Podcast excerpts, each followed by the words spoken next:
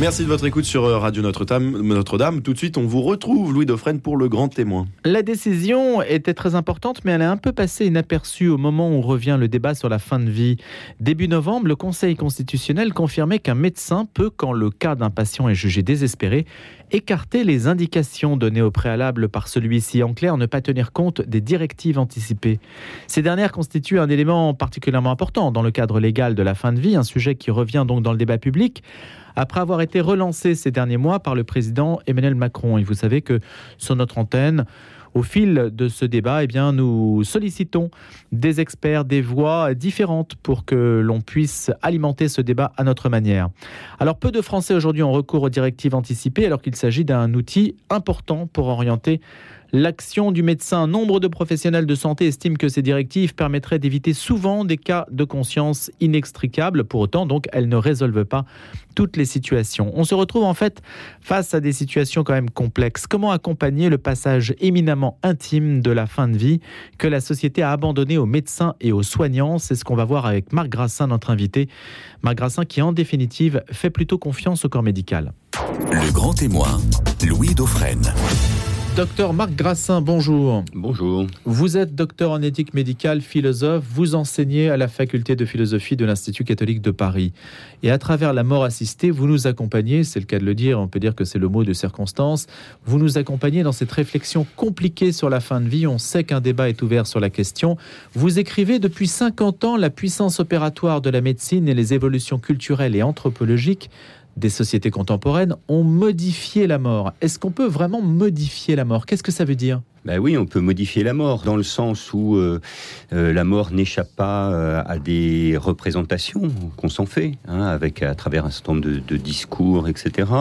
Et à partir du moment où il y a une, puissance opératoire de la technique et de la médecine, ça peut changer un certain nombre de choses. Je vais prendre l'exemple très simple de la réanimation à partir du moment où, euh, dans les milieux des années 50, on commence à avoir des respirateurs artificiels, à, tout d'un coup, on se retrouve dans une situation où euh, la distinction classique jusqu'à présent vie-mort est un peu floutée. C'est-à-dire, on, réussit à ranimer des, réanimer des gens qui se trouvent au fond euh, dans une espèce de frontière entre la, la définition classique de la vie et de la mort. Donc, ça modifie évidemment les représentations culturelles, et puis ça modifie aussi les pratiques sociales. C'est-à-dire, tout d'un coup bah, on se retrouve avec euh, euh, des situations où on a un patient dans un lit et il faudra s'en occuper sans doute d'une nouvelle manière, avec de nouveaux gestes, de nouvelles interprétations, etc. Une fois qu'on a décidé de réanimer quelqu'un, là, on a enclenché une sorte de procédure éthique que l'on doit maintenir jusqu'au bout. Le fait d'initier quelque chose euh, suppose euh, de d'évaluer les effets produits par ce qu'on a initié. Au fond, c'est une question de responsabilité, c'est-à-dire que c'est pas parce que j'initierai quelque chose que je serai contraint d'aller maintenir jusqu'au bout quelque chose qui pourrait nous amener au fond à ce qu'on appelait l'acharnement thérapeutique, ce qu'on appelle aujourd'hui l'obstination déraisonnable. Euh, et donc, je suis bien au décours de l'histoire de la prise en charge d'un patient, euh, contraint de me poser la question, au fond, ce que j'ai initié pour un certain nombre de raisons, c'est-à-dire de prendre en charge un patient, sauver le patient, avoir un a priori vie pour ce patient-là, est-ce que c'est pertinent maintenant au regard de l'évaluation qu'on peut en faire de sa situation clinique, de sa dégradation possible, de sa qualité de vie, etc. Donc l'initiation ne suppose pas le maintien, l'initiation suppose un engagement d'exercer au fond une responsabilité, d'avoir à redécider de la pertinence de ce qu'on a initié. Ça, c'est dans la loi Claes-Leonetti bah, Au fond, oui, c'est dans la loi Claes-Leonetti, bien, bien, bien, entendu, parce que la réaffirmation du principe de, de non-obstination euh, déraisonnable euh, euh, porte au fond cette question-là, c'est-à-dire maintenant que qu'est-ce que je peux considérer comme étant nécessaire dans l'intérêt du patient au regard à la fois de ce qu'on a à disposition pour lui et puis de sa situation clinique euh, et, sociale. Est-ce que le cadre, Marc Grassin, est-ce que le cadre législatif doit évoluer Alors ça, c'est une grande question. D'abord, un, euh, dans un espace euh, public démocratique libéral. les, lois sont toujours, au fond, des, des, des, cadres, des repères, et qui vont être soumis à un travail critique d'évolution lié aux évolutions des situations. Bon, donc qu'une loi évolue, Au fond, c'est le normal d'une loi, hein, d'une certaine manière. Bon, donc ça, c'est un, premier point. Est-ce que la loi, euh, en l'état, sur euh, la fin de vie doit évoluer? Ça, c'est un débat qui, est, lancé et qui est relancé de manière récurrente hein, euh, dans l'espace public. Est-ce qu'il doit évoluer euh, Il y a sûrement euh, à, à, à, creuser toujours, et moi je pense que c'est un enjeu d'une responsabilité éthique dans une société, à creuser au fond euh, les, les, forces et les limites des lois au regard des situations, puisque les situations vont évoluer, etc., etc. On a semblé atteindre quand même avec la loi existante un certain point d'équilibre. Oui, je pense qu'il y a un point d'équilibre. Qui ne vous semblait pas satisfaisant? Si, moi je pense que la, loi est d'abord euh, la loi et Leonetti a été euh, le fruit de, de, de, 40 ans de réflexion au fond. Hein. C'est-à-dire que euh, moi je me souviens quand je travaillais sur les problématiques de réanimation fin de vie de réanimation en néonatologie, les premières publications c'est 85. Donc ça, il y a 40 ans quand même, 40 ans d'instruction du, débat. Première loi Leonetti 2005, euh, évolution, etc on a maintenant un certain nombre d'éléments de recul de ce que la loi permet et avec entre autres la sédation prolongée et continue de 2007, qui a amélioré un certain nombre de, choses. Et il est évident aussi qu'il y a toujours un certain nombre de situations, mais ça c'est propre au fond à toute loi, qui, qui ne sont pas complètement euh, résolues par, euh, par la loi. Alors lesquelles précisément? Est-ce que le cadre législatif actuel aujourd'hui n'a pas permis, ne permet pas de répondre à l'ensemble des situations de fin de vie bah, de, fait, sans doute, mais c'est une question, c'est aussi une question d'interprétation. C'est-à-dire que si effectivement le, cadre de la loi Leonetti, c'est euh, la possibilité d'avoir recours à euh, des sédations profondes et continues, à des limitations de traitement, etc., dans le cadre d'un patient qui est en fin de vie, euh, on, là, là, et c'est ce qui est discuté entre autres dans, par l'avis du, du, du, CCNE assez récent, 131 de, de mémoire, qu'est-ce qui se passe pour des patients qui ne sont pas directement en fin de vie. Alors, on peut reconnaître, sans pour autant que ça veut dire qu'on doit changer la loi, mais on peut reconnaître qu'il y a des creux, au fond, dans la loi, au regard d'un certain nombre de situations, mais ça, c'est assez normal, au fond. Marc Grassin, justement, je fais écho à une note euh, du laboratoire d'idées Terra Nova libéral de gauche. Quant à l'euthanasie, est-il écrit Cet avis, donc l'avis auquel vous faites référence, l'avis du CCNE, ne l'évoque brièvement que pour des personnes qui ne sont plus physiquement aptes à se donner elles-mêmes la mort et écarte de fait de sa réflexion celles qui souhaitent qu'on les aide à mourir sans vouloir pour autant en assumer elles-mêmes le geste. Jusqu'où doit aller l'accompagnement en fin de vie, faut-il introduire dans la loi la possibilité d'une aide active à mourir pour les personnes en fin de vie qui en font la demande, y compris avant que leur pronostic vital ne soit engagé à court terme? Ce qui donne à penser qu'en fait la loi Claes-Leonetti couvre les situations où le pronostic vital est engagé à court terme, mais ne couvre pas l'anticipation de la mort. Oui, c'est sans doute un, un, des éléments du, du débat, c'est-à-dire euh, au fond, qu'est-ce que je fais quand euh, le timing au fond de la fin de vie correspond pas à la loi? Il y a des tas de situations qui, qui, qui alors est-ce que pour autant il faut euh, passer, modifier la loi au regard de ça, ou est-ce qu'il faut euh bah, C'est ce qui a l'air de motiver l'exécutif, en tout cas. Oui, oui, clairement, ça a l'air de, de, motiver l'exécutif, et puis c'est au fond c'est assez assez cohérent au regard du fait qu'on est une société libérale. Et, et, là, à mon avis, il y a à discuter cette affaire-là. C'est-à-dire, au fond, euh, le fait que nous soyons dans une, culture libérale, c'est-à-dire avec en arrière-fond l'idée que les sujets que nous sommes euh, avons à décider, au fond, euh, des, des tenants et des aboutissants de nos existences. Bon, c'est pas c'est pas surprenant que en 2022 à un moment donné euh, euh, la société et euh, éventuellement l'exécutif etc ou en tout cas certains acteurs poussent au fait d'être en cohérence avec au fond la culture libérale dans laquelle on, dans laquelle on est. Oui enfin de s'étonner mais en fait c'est assez logique c'est très logique on s'attend depuis longtemps à ce que voilà cette question d'ailleurs elle est récurrente elle ressurgit régulièrement à l'occasion d'un certain nombre de, de situations un peu médiatisées etc donc ça, là-dessus, euh, rien, de surprenant. Bon, après, faut, faut s'interroger sur, euh, au fond, qu'est-ce que cette, euh, cette solution, cette offre sociale, je le, dis de manière très, pas, pas, pas euh, de manière péjorative, hein, mais c'est tout d'un coup, ce serait à disposition dans, dans l'arsenal d'outils, au fond, qu'aurait la médecine pour résoudre des situations euh, aux limites de ce que la loi Leonetti pourrait résoudre? Qu'est-ce qu'elle dit de, de ce que c'est que la fin de vie? Voilà. Et moi, j'ai tendance à penser qu'il faut euh, absolument revenir sur une, un travail autour de la question de la, compréhension anthropologique de ce que c'est que la mort. D'abord, la mort est, est, un, est, d'abord un, moment où il va s'agir à la fois pour euh, le mourant et pour les proches et pour la société de permettre que se vive cette, cette fin. D'ailleurs, euh, quand on parle de, de la question de, de, la mort, il faudrait mieux sans doute peut-être parler de la question du mourant, c'est-à-dire au fond une expérience apaisé ou, pas du tout apaisé, hein, parce que c'est ça aussi la réalité. Il y a des situations qui sont absolument cataclysmiques pour un certain nombre de patients.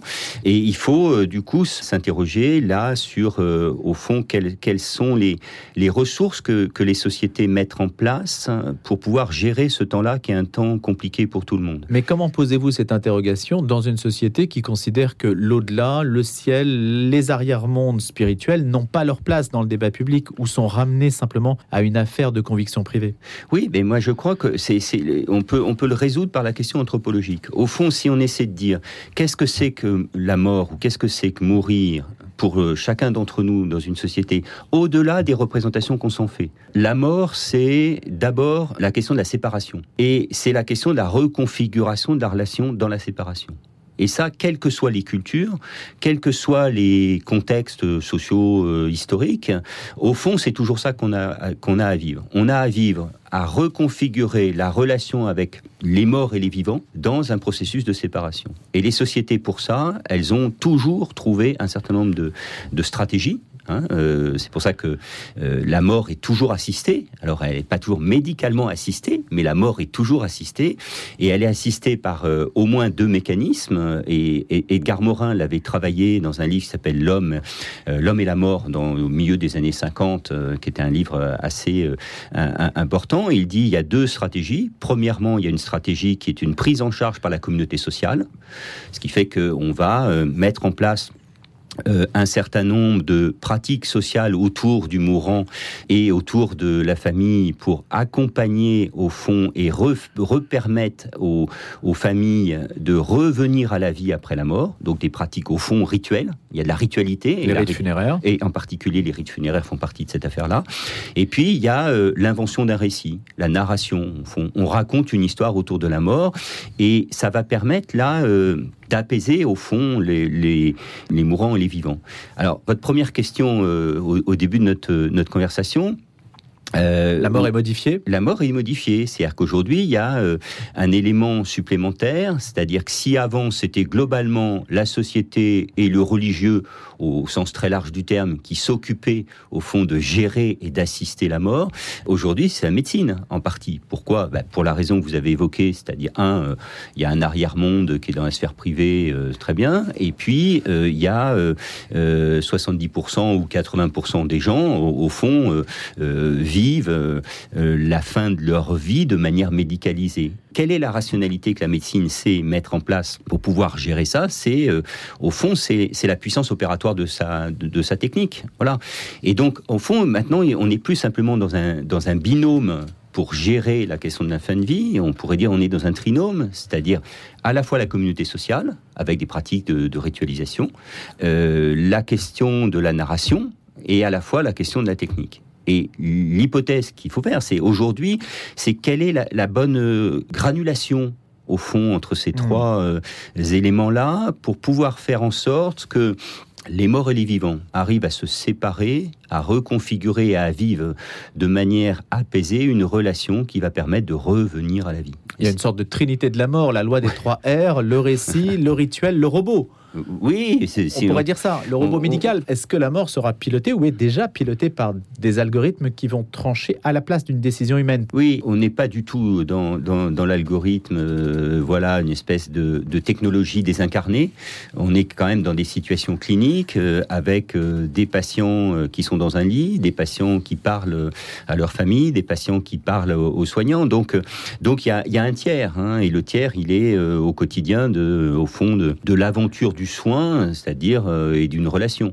Donc euh, moi je suis pas très inquiet sur euh, cette tendance on pourrait se dire ça va se désincarner. Non, il y a des hommes et des femmes qui sont là et qui engagent leurs responsabilités comme soignants dans des institutions qui sont des institutions de soins, qui ont des comptes à rendre au regard à la fois de la loi mais en même temps au regard de leur conscience et au regard, au, fond, de, leur éthique. Le médecin est tenu de documenter la mort? Ben, euh, Oui, le, médecin, euh, en tout cas les équipes, c'est pour ça qu'il y a une collégialité dans la loi Neonetti, hein, pour prendre une décision, euh, c'est comment je vais instruire les, les raisons au regard de la réalité clinique, au sens très large du terme clinique, hein, dans, dans, la, dans, dans, la totalité de ce qu'est la, la personne soignée, des éléments qui font que euh, à un moment donné, on va euh, décider euh, peu ou prou d'une certaine orientation. Donc oui, et, maintenant il y a une traçabilité d'ailleurs dans la loi Neoniti, ce qui n'était pas le cas avant. ça doit être tracé pour pouvoir, voilà, faire en sorte que on rende compte et on rende des comptes de, la rigueur, au fond, de, de, la décision. Il y a des cas de conscience, Marc Grassin, qui illustrent votre position bah, des cas de conscience, oui, il y a toujours des, des, cas de conscience. Si on prend, euh, si on prend des situations où on a des patients qui sont euh, dans des états euh, où il n'y aurait aucun retour à la conscience, voilà, je pense des comas végétatifs chroniques, etc., longue durée, etc., il n'est pas étonnant qu'il y ait des cas de conscience de se dire est-ce que ça a du sens de poursuivre et, et jusqu'où? Est-ce que tout ça a bien du sens dans un certain nombre de contextes? Donc, euh, et au fond, c'est la question constante hein, que des soignants se, se, posent, alors de manière dramatique parfois euh, sur un certain nombre de situations, mais euh, on pourrait dire c'est l'ordinaire de la pratique soignante, c'est de se dire est-ce que ce que je fais, c'est légitime et euh, est-ce que le cadre euh, normatif, ce qu'on fait, euh, ce qu'on est autorisé à faire, ça a du sens et, ça doit. Est-ce que je, peux déborder ou pas du cadre? C'est ça la question. Quel est le risque, Marc Grassin, que contient cette convention citoyenne sur la fin de vie? Sur quoi pourrait-elle aboutir? Dans le pire des cas, selon vous, sur quel cadrage législatif pourrait-elle aboutir? Ça, c'est une question, c'est une question piège parce qu'on on, peut pas savoir. Moi, je, pense que l'enjeu autour de ça, c'est euh, comment on, instruit clairement le dossier, c'est-à-dire que comment euh, une décision politique qui sera prise autour de ça est d'abord appuyée sur une instruction sérieuse du dossier. Donc il y a, une fonction éducative au fond derrière ça. C'est compliqué parce que dès que ces questions aussi difficiles sont dans l'espace public, bah, c'est normal, elles suscitent euh, d'abord, un, des désaccords, et ça c'est normal dans, un espace public démocratique, des visions différentes, des conflits d'interprétation. Et puis, c'est quand même des sujets euh, extrêmement émotionnels, où l'affectif hein, et la projection, bien sûr, sont, sont engagés. Bon.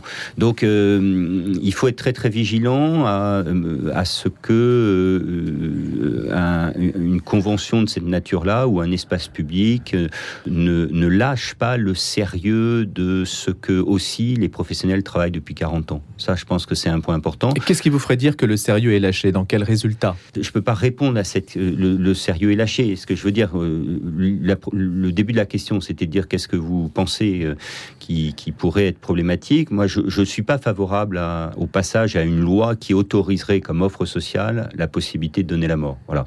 Une fois qu'on a dit ça, ça ne veut pas dire qu'il n'y a pas à reconnaître qu'il y a des situations limites. L'avis 63 du CCNE dans les années 2000, Didier Sicard était le président euh, du CCNE à l'époque, avait évoqué la question d'une exception d'euthanasie. Ça a fait grand bruit à l'époque. Mais c'est pas inintéressant. C'est-à-dire que c'est de dire, euh, on a intérêt à maintenir, de mon point de vue, et ça c'est ma position personnelle, on a intérêt à maintenir absolument les, les éléments euh, symboliques au, fond d'interdiction d'une transgression d'un principe qui garantit euh, le, le, le, fait qu'on ne peut pas donner la mort à quelqu'un dans une société. C'est pas une offre sociale. Par contre, on est bien obligé, c'était le sens de vos questions, de votre question sur la question des situations, on est bien obligé de reconnaître qu'il y a des situations parfois qui sont aux limites. Et, j'avais, publié à l'époque en commentaire de l'avis 63 du CCNE dans les cahiers du CCNE, on est amené parfois à transgresser pour des raisons morales ce que nous réprouvons pour des questions morales.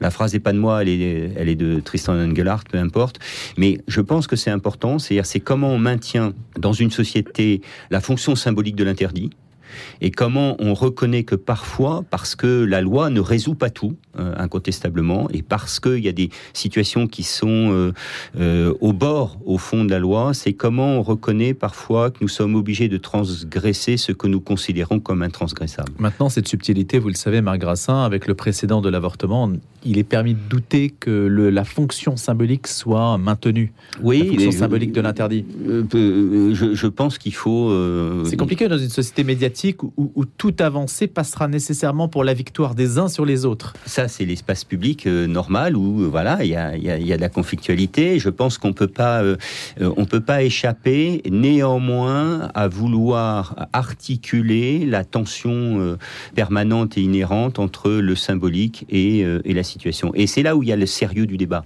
Pour côtoyer le milieu médical depuis 40 ans sur ces questions d'éthique, il semble qu'il y a un sérieux du débat, il y a de l'évaluation des pratiques, il y a euh, énormément de travaux, etc. Et je pense que il faut absolument faire confiance à. euh, euh, je reprends une formule de Bruno Cadoré, qui était le patron du centre d'éthique de, Lille, dominicain de son État, et qui disait il faut, dans un petit livre qui s'appelle Pour la bioéthique clinique, que je trouve remarquable de ce point de vue-là, et il dit il faut avoir une confiance dans l'éthicité des praticiens. Voilà. Et moi, je, je, je crois qu'il faut faire confiance dans, euh, dans la responsabilité des praticiens, euh, dans leur capacité à euh, ne pas être dans l'application stricte et formelle d'une loi, de quelque nature qu'elle soit, hein, qu'elle soit pro ou anti-euthanasie, peu importe, mais qui vont être dans l'exercice d'une responsabilité pour pouvoir euh, honorer la responsabilité de, de, de, de leur métier. Et on voit compte. ce que vous avez dit, Marc Grassin, on voit qu'à la lumière des rituels, du récit, etc., que la loi, en fait, ne couvre pas quantité d'aspects du sujet. Non, C'est-à-dire mais- ce n'est pas la loi qui va créer une narration, ce n'est pas la loi qui va organiser des rites funéraires. La loi est là La loi, pour dépanner des praticiens. Ben, euh, la loi, En fait. elle est euh, au fond un cadre normatif qui va border euh, le, le, le, le- le général de, de- de- des situations. Elle ne résout pas euh, la, la totalité des situations. Alors, la loi, elle s'impose à moi. Bon, voilà, elle est, elle est là. Et puis, en même temps, ben, la loi va rencontrer le bord du cadre. Voilà. Et, et je, je vais devoir, et c'est au fond, c'est ça l'éthique, hein, je vais devoir discuter de manière responsable, qu'est-ce qui convient lorsque la, loi et la situation sont euh, au fond trop, trop, trop en écart d'une certaine manière. Et, donc il y a, des marges. hein, je... Alors est-ce qu'il pour autant il faut déplacer la loi? Moi je suis pas absolument convaincu. Voilà. Euh, mais euh, il faut permettre que euh, se joue en conscience et en responsabilité, dans le sérieux d'un débat public, euh, effectivement, la reconnaissance de parfois l'inévidence des situations et parfois l'inévidence de la loi et peut-être accepter cette euh, situation où va y avoir des marges de manœuvre, euh, parfois hors cadre. C'est ça qui se joue dans une société toujours. Merci beaucoup Marc Grassin d'être venu nous éclairer sur ce chapitre délicat de la fin de vie. Puis comme je le disais, on aura l'occasion bien sûr de reparler, redébattre de toutes ces questions. Vous êtes docteur en éthique médicale, philosophe et vous enseignez à l'Institut catholique de Paris. Et avec Frédéric Pochard, vous avez publié La mort assistée aux éditions du CERF.